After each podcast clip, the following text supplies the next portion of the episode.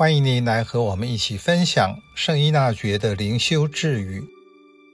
三月二十二日，如果天主为你选一只小狗当向导，不要抱怨，而要顺应他的命令，心甘情愿地跟他走。天之道是人们在生活中面对无法理解或难以解决事情的时候，自然而然会兴起的念头。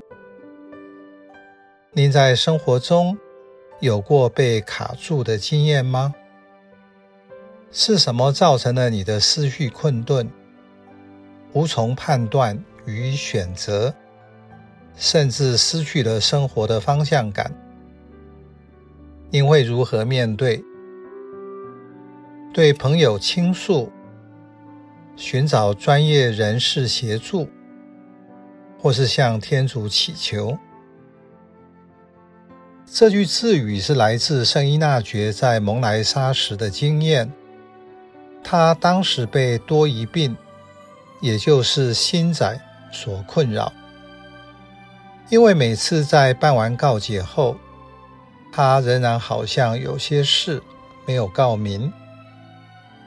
虽然他忠实地常在半夜起身，跪着做七小时的祈祷，但仍无法找到已经折磨了他好几个月的心窄的救药。因此，他虔诚地大声向天主祈祷说：“主，求你指示我在哪里能找得到。”即使我当追随一只小狗，为使它给我救药，我也要做。天主会选一只小狗带领人吗？或许爱狗的人士比较能够回答这个问题。圣依纳爵用的话是：如果假定天主给你指派的向导是只小狗。你不该抱怨，而是心甘情愿并专心的顺从主旨。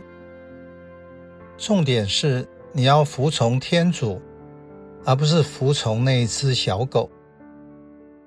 换句话说，重点是我和天主的关系，而不是我和小狗的关系。你在一切事上看到服从的是天主。而不是小狗或不是小狗的问题。当我茫然、想不出或不知道该如何继续时，天主会给我什么指引往前行呢？